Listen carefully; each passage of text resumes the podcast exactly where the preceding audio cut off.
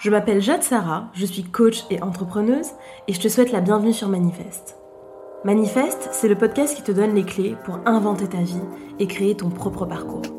Ensemble, on va explorer, témoigner et s'inspirer. Le but de ce podcast Permettre à chacun de se connecter à son identité profonde et de se réaliser dans son plein potentiel. C'est parti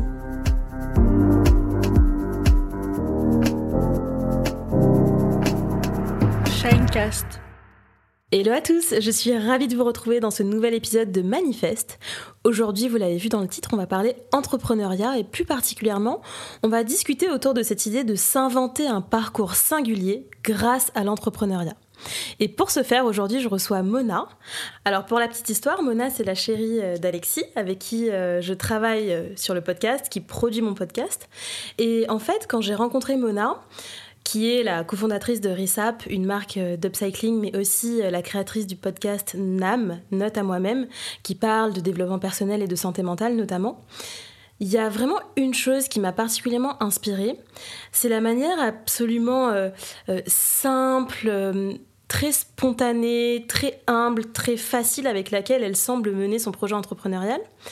Et j'avais vraiment envie qu'on discute ensemble de la manière dont justement elle entreprend, que ce soit pour ISAP mais aussi ses autres projets, parce qu'il me semble qu'elle incarne vraiment l'une des manières dont notre génération, la génération Y, a de mener des projets à bien, a de créer des trajectoires de vie qui sont vraiment hyper singulières et à l'encontre des carcans et des codes habituels. Et ce qui est assez cool aussi avec Mona, c'est qu'on a une manière de mener nos boîtes, une manière de fonctionner assez différente. Donc je trouvais intéressant de créer un échange, une discussion autour de cette idée de créer un parcours de vie singulier par l'entrepreneuriat. Du coup, bonjour Mona, bienvenue sur Manifeste, je suis ravie de te recevoir aujourd'hui. Hello Jeanne, merci beaucoup pour l'invitation, je suis hyper contente d'enregistrer ce podcast avec toi aujourd'hui. Moi aussi. Alors, la première chose que je te propose, c'est, même si j'ai déjà fait des petits effets d'annonce, est-ce que tu veux bien te présenter à la communauté Manifeste Yes, avec plaisir. Bah, bonjour à tous, je suis Mona, donc je suis la cofondatrice de la marque Rissa Paris. Donc, c'est une marque d'upcycling qu'on a lancée en 2020 avec une de mes meilleures amies, Daphné. On fait tout simplement des vêtements à partir de matières qui existent déjà. Donc, ça, c'était vraiment mon premier pas d'entrepreneuriat, mon plus gros projet. Et récemment, depuis septembre 2022, j'ai lancé aussi mon podcast, donc là en solo, qui s'appelle Note à moi-même, où bah, je parle un peu de mes réflexions, mes apprentissages, et c'était vraiment une envie en fait d'avoir, euh, de développer un projet euh, plus axé sur justement le développement personnel et avoir un nouveau terrain d'expression. Ça fait du coup deux mois et je suis hyper contente de ce projet. À part ça, j'ai 26 ans, j'habite à Paris, je suis originaire de Nantes. Et j'ai fait des études d'ingénieur, mais j'ai toujours été passionnée par euh, l'humain, l'entrepreneuriat, tout ce qui est créatif, euh, la mode notamment. Trop cool, quel parcours, c'est vraiment, ça annonce déjà un échange passionnant. Alors par rapport à ça, pour rentrer euh, directement dans le vif du sujet, quelle est pour toi la symbolique de l'entrepreneuriat? C'est-à-dire que je sais que c'est une manière, on en a déjà un petit peu discuté, pour toi de créer la vie de, tes rêves d'une certaine manière, donc d'accomplir des choses. Mais pourquoi as-tu choisi cette voie? Qu'est-ce qui t'a appelé? Qu'est-ce qui fait sens dans l'idée d'entreprendre pour toi? Alors déjà, moi j'ai toujours eu plein d'idées, tu vois. J'étais euh, le genre d'enfant à dire, ah, euh, enfin, enfant, adolescente, euh, un peu plus grande, à me dire, ah, on pourrait lancer une boîte là-dedans, ah, on pourrait lancer ça. J'avais toujours plein d'idées de boîtes qu'on pourrait lancer. Cette appétence à l'entrepreneuriat, au fait de lancer des projets, etc. Ensuite, euh, bah, j'ai fait la voie classique euh, par euh, voilà l'envie de mes parents, mais aussi moi le fait que je savais pas trop ce que je voulais faire. donc j'ai fait un bac S, j'étais assez bonne à l'école, donc j'ai fait aussi une école d'ingénieur. Mais tu vois, pendant mes études, il y avait un truc qui me manquait, c'était vraiment le côté créatif, le côté un peu liberté spirituelle, mmh. enfin liberté de, de, de, penser, de créer des choses, etc. Et à la fin de mes études, je me suis dit, bon, voilà, j'ai quand même euh, un background maintenant. Je vais faire un stage chez Louis Vuitton pour voir justement si j'applique mes études qui sont euh, très euh, scientifiques et très rationnelles à un milieu qui était un peu plus créatif. Est-ce que tu vois, potentiellement, ça pourrait me plaire? Hmm. C'est la première chose que je me suis dit. Donc, je suis partie faire un stage chez Louis Vuitton, donc dans un domaine qui était hyper créatif, donc la maroquinerie, faire des jolis sacs, être en contact direct avec des designers et voilà, avoir une notion beaucoup plus euh, direction artistique, etc. Ça m'a plu en soi, le travail là-bas, ça m'a plu. Et j'ai beaucoup grandi et appris, mais euh, il y avait ce petit truc qui me disait euh, c'est pas forcément ta place. C'est tu peux donner plus en fait. Et je, me sentais un peu bridée. Je me disais, mm. tu peux donner plus, et ici, tu n'arriveras pas à donner plus, ou alors il te faudra énormément de temps et d'énergie. Mm. Qu'est-ce qui t'a fait ressentir ce j'ai besoin de plus et je pourrais pas exprimer ce plus ici? Tu vois, ça me fait un petit peu penser. Euh, tu vois, au Golden Circle de Simon Sinek avec le pourquoi, le quoi et le comment. Mm. Et là, tu vois, ce que tu décris, c'est comme c'est le comment en fait qui pêchait. Mm. Qu'est-ce qui t'a fait réaliser que c'était ce comment qui pêchait, que t'étais pas forcément au bon endroit, mais sans, euh, tu sais, entre guillemets, tout mettre à la poubelle, parce que tu aurais complètement pu remettre en question même l'idée de travailler dans la mode ou d'aller vers quelque chose de créatif. Et t'as eu à ce moment-là la, la clairvoyance de bien faire le tri entre ce qui ne te convenait pas et ce qui ne te permettait pas à ce moment-là de t'épanouir. Bah, je pense que c'était vraiment la manière dont je me sentais. Je me sentais vraiment euh, toute petite et je sentais qu'il y avait une autorité sur moi qui me bridait. Tu vois, je sentais que j'étais pas du tout, je pouvais pas du tout libérer mon potentiel. Tu vois, dès que hmm. je vais donner des idées, etc., on m'écoutait pas. Dès que je voulais faire un truc, on m'écoutait pas. Et je me sentais du coup toute petite, comme un petit pion euh, qui voilà faisait des, choses parce qu'on m'avait demandé de les faire. Des fois, ça avait pas forcément de sens, mais je le faisais. Et j'ai l'impression de, que j'avais une lumière et que j'arrivais pas à la libérer, tu vois. Hmm. Et du coup, c'est vraiment le ressenti qui m'a fait comprendre que j'avais une autre place qui me permettrait de donner plus, moi personnellement, mais aussi à l'extérieur, et d'avoir hmm. un plus grand impact. Ça me parle vachement cette notion, euh, cette notion d'impact, parce que, alors c'est hyper personnel, mais moi j'ai vraiment la conviction, j'allais dire le sentiment, mais c'est plus fort la conviction qu'une vie réussie d'une certaine manière, c'est une vie où on aura réussi à avoir de l'impact sur les autres, un impact positif bien évidemment, et ce quel que soit le domaine. C'est-à-dire ça peut être dans le domaine de la spiritualité, du business, de, des émotions, de la santé, etc. Mais en tout cas, ouais, ça, ça résonne pas mal pour moi cette idée d'impact. Et qu'est-ce qui t'a hum, amené d'un point de vue parcours, donc on est à la fin de ton stage chez Louis Vuitton, à aller vers l'entrepreneuriat? Est-ce que ça a été immédiat? Est-ce que ça a été rapide, une évidence, ou est-ce que ça a été un process fait de plein de virages? En fait, avec Daphné, on voulait entreprendre ensemble parce qu'on a toutes les deux cette envie euh, de faire quelque chose avec du sens, euh, de se créer cette vie-là. On se disait, bon, on va le faire, on va le faire. Ça faisait déjà des années qu'on en parlait. Et euh, le confinement, on s'est dit, ah bah, genre là, c'est un peu un signe. Enfin, c'est le moment où il faut passer à l'action parce qu'en en fait, du coup, on avait plus de temps, on était chez nous, on avait tout le temps pour développer un projet.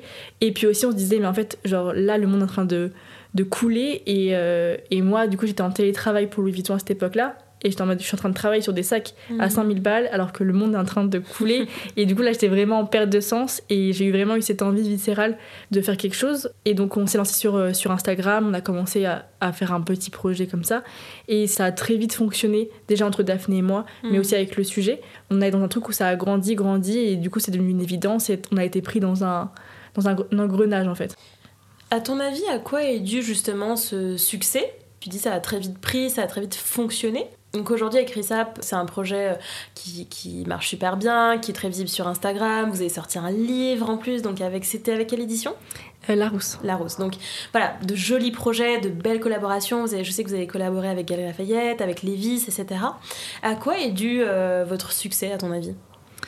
Alors à plusieurs choses, je pense. Le, la première chose sûrement c'est que du coup euh, Daphné avait travaillé en banque avant moi j'avais travaillé du coup chez Vuitton et en fait là on s'est retrouvé enfin dans un espace où on pouvait euh, bah, créer librement mais aussi euh, entre guillemets être reconnu à notre juste valeur libérer mhm. notre potentiel et donc être le meilleur de nous-mêmes donc là on a pu vraiment libérer une vraie force bah, de travail une vraie envie qui a permis en fait bah, un peu de déplacer des montagnes puis à deux on était vraiment beaucoup plus fortes aussi mhm. Donc il y a eu ça déjà, le fait que voilà, les fondatrices ont pu vraiment euh, s'ancrer dans le projet, se donner à fond. La deuxième chose, je pense, c'est qu'on est arrivé euh, sur un super bon timing sur le marché parce qu'il y avait euh, eu le confinement, donc il y avait une vraie prise de conscience des consommateurs sur l'industrie de la mode, sur le fait que c'était mm. hyper polluant, qu'il y avait de l'esclavage moderne derrière, que éthiquement c'était une catastrophe, et aussi qu'il fallait ralentir le, rythme, qu'il fallait passer à un mode de vie qui était plus slow, etc. Et donc là, l'upcycling, c'était vraiment une solution à ces nouveaux besoins, de mieux consommer, de consommer en accord avec ses valeurs. Donc euh, je pense qu'on a été euh, hyper bon en time to market mm. et euh, qu'on est arrivé à un moment où il y avait un vrai besoin. Et après, on a développé les choses avec une vraie identité singulière et on s'est donné à fond et ça a fait que ça a pris rapidement. Ok, trop cool. Par rapport à ce que tu décris, est-ce que tu as un rapport justement à l'entrepreneuriat Et en fait, pour moi, tu es quelqu'un qui est très, très, très dans l'action. C'est-à-dire que tu as une idée, tu l'as fait. Et il y a énormément de personnes qui ont les idées, mais s'arrêtent là. Donc moi, je voulais te poser la question par rapport à ça. Est-ce que tu as un rapport à l'entrepreneuriat qui est un petit peu en mode hustle, tu vois, quelque chose que je ressens vachement de force dans la manière dont tu décris l'aventure, mais une sorte de force tranquille qui te permet très vite de passer à l'action? En gros, ce que je veux dire, c'est quel est ton rapport à la difficulté, à la facilité, à l'échec, au fait de tester, de faire des virages, etc. Est-ce que tu peux nous raconter un petit peu? Bah, du coup, j'ai très vite compris euh, qu'il fallait passer à l'action pour réaliser en fait euh, ses rêves et ses envies. C'est vrai que j'ai une assez grande capacité à passer de la pensée à l'action et ça m'a toujours servi parce que j'ai toujours euh, décidé de faire les choses malgré le fait que je sois stressée ou que j'ai peur ou que je me sentais pas capable. Je me suis toujours dit malgré ça en fait fais-le. Et en fait, c'est aussi une pensée qui s'est construite au fur et à mesure parce qu'en fait, plus je grandissais et plus je me rendais compte que tous les gens que j'idéalisais, au final, ils n'étaient pas plus intelligents que moi et pas plus forts que moi. Et euh, quand t'es au lycée, tu te dis, bah, les gens en école d'ingénieur, c'est des oufs. T'arrives arrives en mhm. école d'ingénieur, en fait, tu te rends compte qu'ils sont pas plus ouf que toi, enfin, ils sont normaux après quand tu commences à entreprendre tu enfin avant tu te dis ah les entrepreneurs c'est c'est des génies c'est des gens mm. incroyables etc tu commences à entreprendre et tu vas à des networks et tu te dis mais en fait pas tant que ça tu vois c'est des gens euh, comme toi et moi et en fait le fait de aussi de désacraliser l'image que tu as des gens que tu vois euh, hyper bien réussir sur les réseaux que tu vois à la télé là et là très vite je me suis dit en fait si eux le font moi aussi je peux le faire et tout est possible mm. et après il y a eu plein de choses aussi dans ma construction qui m'ont fait comprendre que que plein de choses étaient possibles parce que j'ai toujours eu aussi ce lien au fait de se dépasser et toujours aller vers dans des endroits qui me faisaient peur, tu vois. Et je me suis jamais euh, limitée. Il y a deux choses qui me viennent. Euh, déjà, ça résonne énormément cette notion de constructivité de l'action, si je puis dire ainsi. C'est-à-dire que moi, je suis une militante du fait que on se construit vraiment par l'action et qu'elle est tout aussi euh, révélatrice à soi-même que la pensée. Et ce que tu décris sur le fait qu'on sacralise et puis en fait quand on y est on se dit oh ben c'était pas si terrible et puis en fait petit à petit comme ça on passe les, paliers, euh, je trouve que c'est très vrai. Moi aussi je l'ai beaucoup expérimenté et je trouve que c'est un joli message d'espoir et surtout d'inclusivité. Dans le sens où... Euh, tu vois, il y a beaucoup d'entre-soi, et encore plus dans le microcosme parisien, euh, start-up, etc. Où d'une certaine manière, tu sais, une fois qu'on y est, on a un peu envie de refermer la porte derrière soi, parce qu'au fond, je crois qu'il y a énormément de personnes qui ont le syndrome de l'imposteur, qui ont peur d'être comme ça euh, démasqués dans ce qu'ils sont, justement, et dans le fait qu'ils n'incarnent pas forcément ce sur quoi ils communiquent. J'ai beaucoup observé ça, et moi, j'essaye vraiment de me dire, bah non, en fait, quand on ouvre les portes, on la laisse ouverte derrière soi, parce qu'en fait, je pense que plus nombreux on sera à épouser notre vérité et à créer un parcours qui nous ressemble, et plus le monde sera un endroit euh, hyper agréable à vivre, qui sera un terreau d'épanouissement pour euh, tout un chacun. Et en fait, en parlant de ça, ça peut, sembler extrêmement euh, démago ce que je dis, mais en fait, ce dont je parle en disant ça, c'est juste de mon, de mon, why en fait. Moi, mon why, c'est que chaque individu dont je croiserai la route puisse trouver sa vérité, son chemin, sa place dans le monde. Parce que sincèrement, je pense que de la même manière que tu vois, toi, avec la mode et avec RISAP, vous rendez le monde ben, plus viable d'un point de vue écologique, etc. Moi, c'est ma manière de contribuer, tu vois, avec mes outils, avec ma vision des choses, à un monde plus viable humainement. Donc sur ce point, ça résonne énormément. Et la deuxième chose sur laquelle je voulais revenir, c'est par rapport à ce que tu nous dis justement sur, euh, sur la peur sur le fait d'avoir peur et d'y aller quand même et que dans ton parcours de construction, euh, ce passage à l'action t'a permis d'aller au-delà. C'est quoi ton rapport, ben, un à la peur, justement, est-ce que tu peux développer un petit peu ça, et ton rapport à l'échec? Est-ce que tu en as vécu? Est-ce qu'il y en a qui ont été particulièrement révélateurs ou constitutifs de ton parcours? J'ai eu plein de petits échecs bah déjà, euh, le fait de... À la base, quand j'ai commencé mes études, je rêvais de travailler dans une maison de luxe et je rêvais de faire carrière euh, en tant que chef de produit ou chef de projet dans la mode, etc. Donc déjà, le fait d'arriver là et de me dire, en fait, c'est pas vraiment ça que je veux faire, c'est potentiellement euh, un échec, tu vois, même si Mhm. maintenant je sais que c'est pas un échec, c'est un, c'est un super apprentissage qui m'a permis de passer à, à autre chose. Mais ça a été un coup de me dire, ah ouais, ok, genre j'ai fait tout ça. Et en fait, quand j'arrive au goal, et bah, je me rends compte que c'était. Hmm. C'est pas ça. Donc c'est un échec, entre guillemets, de vie parce que ton, le, rêve que tu t'es fait dans ta tête, et bah, finalement, c'est pas ça qui va avoir Ouais, lieu. c'est ça, c'est une désillusion en ouais, fait. c'est ça, des illusions. Hmm. Très intéressant parce que je crois qu'aussi, euh, je me permets juste de te couper sur ce point, c'est que je pense que beaucoup de personnes qui fantasment justement la vie d'entrepreneur, ou en fait, quelques projets que ce soit, euh, vivent très très mal la confrontation au réel. Mm. Et ça, c'est quelque chose avec mes clients, pour le coup, en coaching, que je rappelle très très souvent, c'est que plus vite on a un regard juste sur les choses, dans l'idée de justesse, c'est justement un rapport au réel qui est, qui est très développé, et plus on va pouvoir être dans la construction et ni dans le fantasme ni dans l'illusion.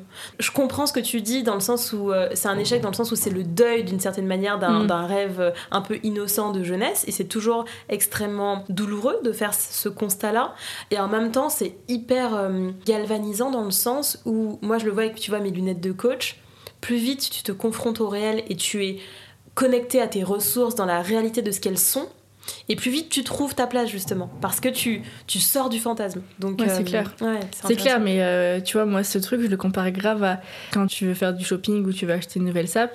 Bah, en fait, tu flashes sur un jean, mais le jean, si tu l'as pas essayé, tu sais jamais si ça va bien fitter sur toi, tu Mm. vois.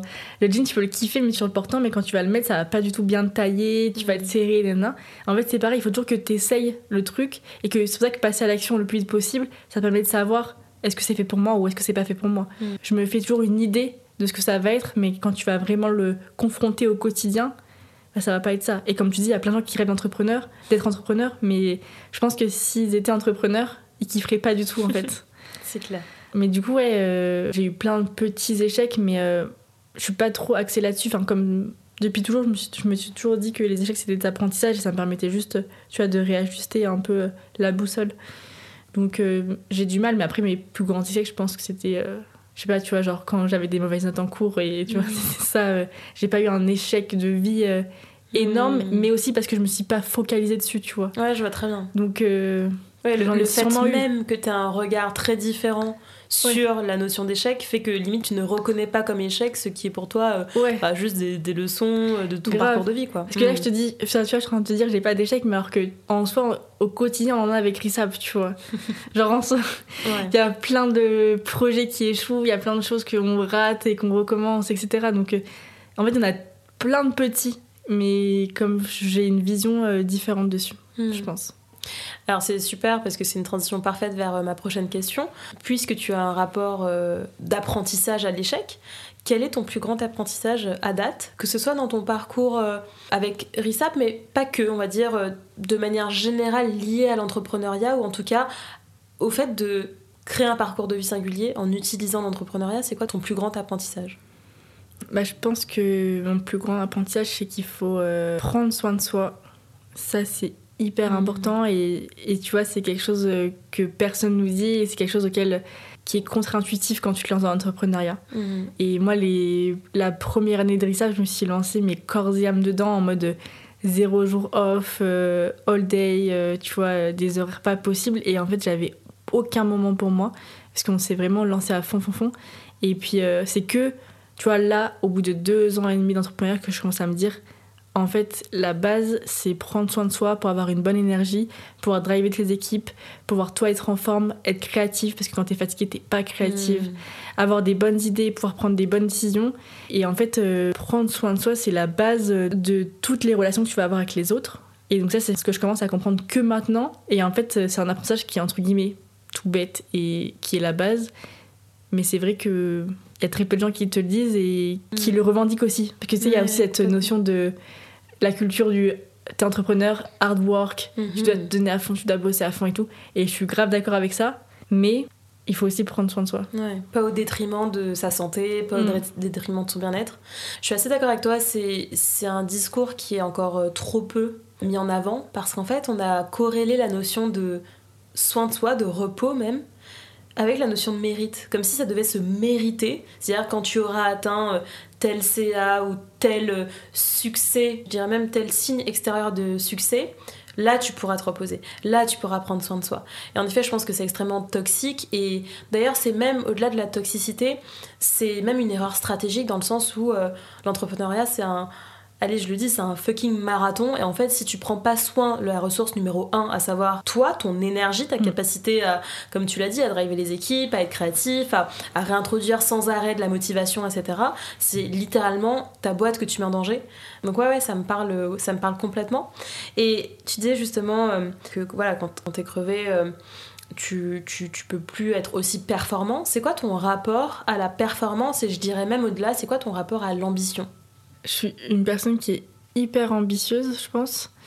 Et euh, j'ai vraiment envie de faire un truc de ouf de ma vie. Et je sais pas quoi exactement, tu vois, mais je sens que j'ai un truc qui. J'ai envie de faire un truc hyper grand, tu vois, hmm. de, de, ma vie. Et j'ai envie de laisser une trace et j'ai envie d'impacter euh, positivement le plus de gens possible. J'ai vraiment une flamme de envie de faire plein de choses, etc. Je suis hyper productive dans mon quotidien même si je sais que la productivité, chacun sa relation à la productivité, et du coup, hmm. je, je, ne dis pas que c'est bien ou pas bien, tu vois, mais je suis hyper productive, euh, j'aime faire plein de projets, plein de choses. J'aime pas passer plus de trois jours à rien faire, tu vois, ça me. Ou d'un moment, je sais pas, enfin, ça me donne pas d'énergie en fait. Mhm. Mes projets me donnent de l'énergie, c'est ça qui me booste. Et le fait de voir que mes projets ont un impact positif sur les gens, c'est ça qui me booste le plus. Je sais que c'est une vraie force et je sais aussi que c'est, entre guillemets, la mission de vie que, que j'ai envie d'avoir et donc que j'ai envie de pousser le plus. Alors là, vous voyez pas, mais Yona, elle a, ça fait deux minutes, elle a parlé avec ses mains, des grands gestes, des grands gestes, des grands... parce que vous, vous entendez une voix très calme et très posée, mais on sent, ouais, on sent complètement ce, ce, petit sparkle, ce petit truc que tu as en toi quand tu parles de ça et tu as les yeux qui pétillent, c'est, c'est hyper révélateur. Est-ce que tu, tu, as le sentiment que justement notre génération, euh, donc on a trois ans d'écart, et on fait partie de la génération Y toutes les deux, on a un rapport à l'ambition qui est différent? C'est-à-dire que moi, c'est un sujet que j'ai pas mal, euh, j'ai pas mal étudié et j'ai aussi beaucoup écrit dessus.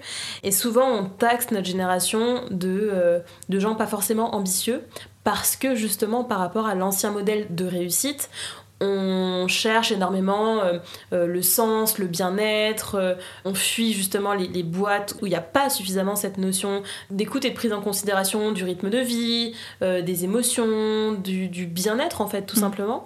Est-ce que selon toi ça c'est le marqueur d'un manque d'ambition? C'est quoi ton... Quel, quel, regard tu poses là-dessus Justement, sachant que tu es particulièrement productive, dans une énergie de hustle et compagnie? Je pense pas qu'on soit moins ambitieux que la génération d'avant. Je pense juste que l'ambition a évolué. Tu vois, avant, euh, l'ambition c'était de devenir euh, directeur général dans une grosse boîte ou mhm. devenir directeur marketing euh, dans une maison de luxe, par exemple. Enfin, moi, c'était la vision de l'ambition que j'avais quand j'ai commencé mes études. Je pense en fait c'est plutôt la notion du succès qui a évolué. Et maintenant, le succès, c'est plus faire carrière dans un grand groupe, tu vois. Mhm. Genre, ça, c'est l'image de la carrière dans un grand groupe, c'est vachement détérioré, je trouve. Et maintenant, c'est beaucoup plus bah, justement se construire une vie. Enfin, je sais pas si je suis dans ma bulle, mais moi, dans ma vision, c'est beaucoup plus se construire une vie justement sur mesure qui correspond à tes besoins, dans laquelle tu peux aussi kiffer ta vie à côté. Euh, tu peux avoir un équilibre, tu peux. Euh, t'es pas euh, le pion de quelqu'un d'autre ou t'es pas assouvi à faire des choses pour une autre personne et passer un peu à côté de ta vie. Mmh. Aujourd'hui, je pense que les gens comprennent de plus en plus que tu peux être auto-entrepreneur, monter ta boîte, freelance, à ton compte, et que tu peux avoir des horaires plus flexibles. Tu vois, maintenant, euh, tout le monde euh, impose un télétravail, tu vois, genre, euh, tu, les gens, ils veulent plus prendre de taf s'il n'y a pas au moins 2-3 jours de télétravail. Mmh. Et ça a vachement évolué le rapport au travail et le rapport à, à soi, au fait de maintenant plus avoir conscience que justement, il faut prendre soin de soi, il faut trouver son équilibre, il faut aussi trouver sa mission, du sens dans son quotidien. Les gens, euh, ils veulent plus travailler pour euh, des boîtes qui détruisent la planète et qui détruisent euh, l'humain. Maintenant, il y a une vraie notion de sens, de contribution à la société. qui est beaucoup plus forte qu'avant, je trouve. Mais un point, c'est que c'est pas pour autant que l'ambition est mieux vue L'ambition reste euh, quelque chose d'assez tabou en France. C'est toujours euh, tabou de dire que tu as de l'ambition et que tu veux, tu vois, bien gagner ta vie et que tu veux faire des grandes choses. J'ai l'impression qu'il y a quand même une volonté d'avoir une vie simple, tu vois. Hmm. Simple, avec du sens et de l'impact, mais simple. Ouais, je suis tout à fait d'accord avec ça. J'ai l'impression qu'on survalorise la notion de simplicité, voire la notion de sobriété, parce que je pense que d'un point de vue de la morale, on estime que c'est bien il y a un jugement de valeur par rapport à ça. Là où l'ambition, qui est souvent d'ailleurs associée à une réussite financière en France, c'est extrêmement tabou en fait, parce qu'on a euh, diabolisé l'argent, on associe euh, l'argent euh, justement au méchant patronat, etc. Et je pense que dans l'inconscient collectif, l'ambition d'un point de vue de, de réussite financière, de confort matériel, etc., c'est extrêmement mal vu parce qu'en fait on y met énormément de morale. Là où je pense que ce qui est beaucoup plus important dans le fait justement de créer une vie alignée avec laquelle on est à l'aise, c'est plutôt de réfléchir à quelle éthique de vie, quelle éthique de pensée, quelle éthique d'action j'ai envie de mener avec mon projet. Et en aucun cas, il y a une notion de, bien ou de mal vis-à-vis de, ce, de ce niveau de vie qu'on a envie d'atteindre, en fait. Dans le sens où, de la même manière qu'on a, qu'on a envie de cultiver cette liberté par rapport à, euh, ben, avec quel type de pote j'ai envie de bosser, avec quel type de client j'ai envie de, de, de, dealer, etc. C'est vrai que je suis d'accord avec toi par rapport à l'ambition, c'est encore extrêmement mal vu de l'affirmer, encore plus sur le volet financier. Mais je crois aussi qu'il y a un élément qui est important, c'est qu'en France, on associe beaucoup le fait de dire bah moi j'ai envie de ça, le fait d'affirmer des envies de grandeur, dire qu'on a envie de créer un empire, dire qu'on a envie euh, de très bien gagner notre vie, dire qu'on a envie d'avoir du pouvoir encore plus quand on est une femme, à de l'arrogance. C'est-à-dire qu'on a en fait un discours qui est extrêmement binaire. Simplicité, humilité et sobriété d'un côté, ce qui est le bien, et puis euh, ambition, réussite financière et d'une certaine manière folie des grandeurs, c'est pas pour rien cette expression, on associe la grandeur à la folie quand même, c'est le mal. Et c'est vrai que je suis, d'accord avec ça, c'est important selon moi de, de venir nuancer ce propos, parce que ça va justement permettre aux personnes, ça va autoriser les gens à faire cohabiter des choses, à faire se rejoindre des tiraillements. C'est-à-dire qu'aujourd'hui, j'ai l'impression qu'il y a une injonction, il faut choisir ton camp. C'est soit t'es quelqu'un euh, de bien et donc tu vas bosser euh, pour une ONG, tu vas faire euh, que des projets éco-responsables, éthiques, etc. et tu vas être pauvre pardon franchement, ou alors euh, tu vends ton âme au diable, tu veux faire de l'argent, créer un empire, et euh, t'es dans l'autre catégorie, t'es dans le mal. Et je pense en effet que de ramener de la nuance et de dire que les deux sont possibles, mais à condition qu'il y ait une vraie éthique euh, de pensée et d'action dans, les projets qu'on mène, ça en effet ouvrirait la porte à des parcours beaucoup plus, ben, beaucoup plus intéressants, de ce point de vue-là en tout cas. Mm.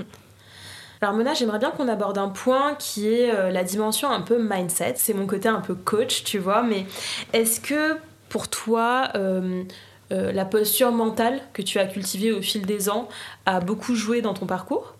Et est-ce que tu as des conseils pour les personnes qui nous écoutent, qu'elles soient entrepreneurs, entrepreneuses ou non, à donner par rapport à ce volet un peu mindset, état d'esprit, etc.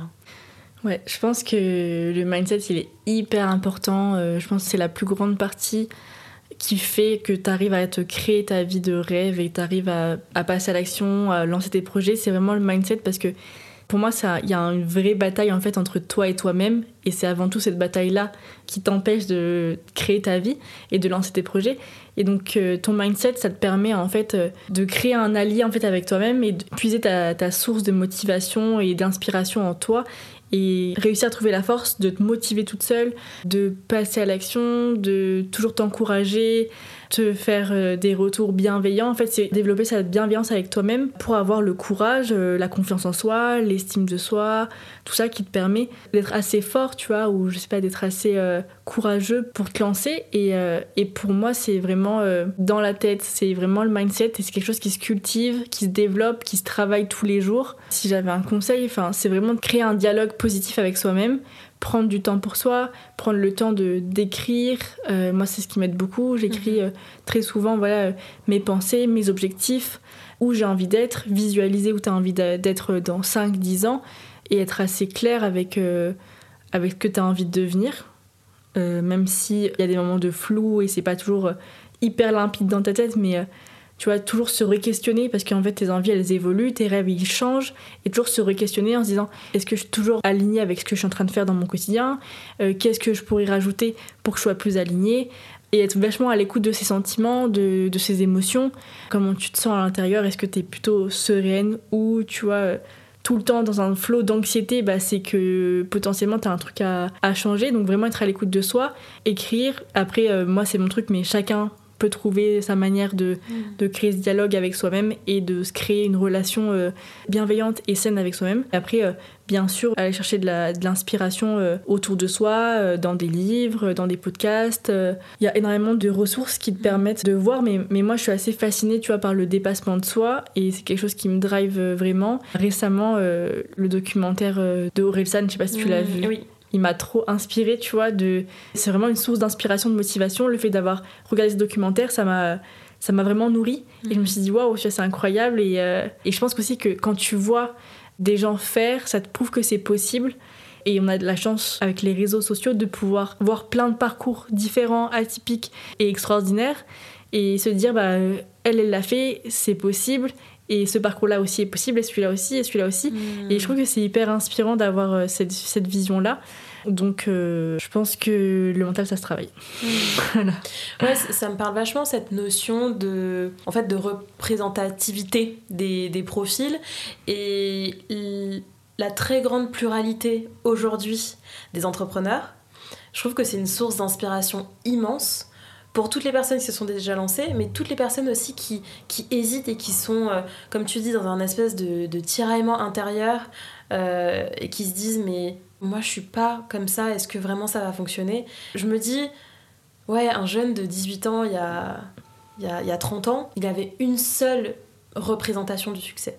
Aujourd'hui, il y a un Aurel San, il y a un Mark Zuckerberg, il y a un Marc Simoncini, il y a, euh, il y a une Mel Robbins, euh, il y a une Oprah Winfrey, il y a euh, une Marion Cotillard, en fait Mm. peu importe, mais il y a mille profils différents. Il y a une Lena Mafouf, il y a mille profils différents de réussite. Euh, et d'ailleurs des réussites qui sont elles-mêmes très variées. Réussite financière, réussite politique, réussite sociale, réussite philanthropique, etc. Et c'est vrai que cette représentation qui est de plus en plus plurielle, euh, je trouve que c'est un grand, grand message d'espoir et surtout une source de motivation immense.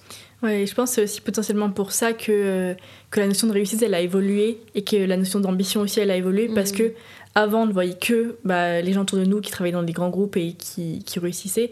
Maintenant, on a cette chance de pouvoir euh, avoir accès en fait à plein de parcours Mhm, et de du modèles. coup euh, plein de modèles et du coup maintenant on sait que ça existe alors qu'avant pas on- potentiellement on savait pas que tous ces parcours existaient on savait pas comment fallait faire pour devenir rappeur et bah t'en avais aucune idée tu vois Mhm. aujourd'hui tu peux regarder un docu et dire ah ok genre c'est comme ça c'est ça Euh, en fait si je suis toujours en train de galérer après trois ans bah c'est potentiellement normal tu vois Mm, Exactement. et c'est plein de clés qui te permettent euh, de choisir une, une autre voie auquel tu n'avais pas accès il y a quelques années Ouais, ça me parle, ça me parle carrément. Alors Mona, on va terminer le podcast euh, tout doucement avec la question signature. Euh, pour toi, quelle est la plus belle manière de se manifester? Alors, je réfléchis. Excellente question, j'adore. Euh, pour moi, la plus belle manière de se manifester, c'est de vivre une vie qui est à la hauteur de ses ambitions. Ben voilà, on boucle avec l'ambition et tu sais quoi, ça me va parfaitement. Nickel. Merci beaucoup Mona pour cet échange, j'ai adoré. C'était doux, c'était à la fois puissant, c'était plein de choses à la fois concrètes et, et plus conceptuelles. Bref, j'ai passé un super moment et, euh, et je te remercie vraiment d'avoir été là. Moi aussi, merci beaucoup Jade et à très vite. Oui, à très vite. Et j'en profite aussi pour vous glisser l'info, mais le Manifeste Journal fera partie des petites box euh, RISAP. Donc n'hésitez pas à checker le site internet de RISAP et à découvrir cette euh, collab que je suis ravie de faire avec la team RISAP. On vous met dans tous les cas toutes les infos dans les notes du podcast. Et moi je vous dis à très bientôt et je vous embrasse. Ciao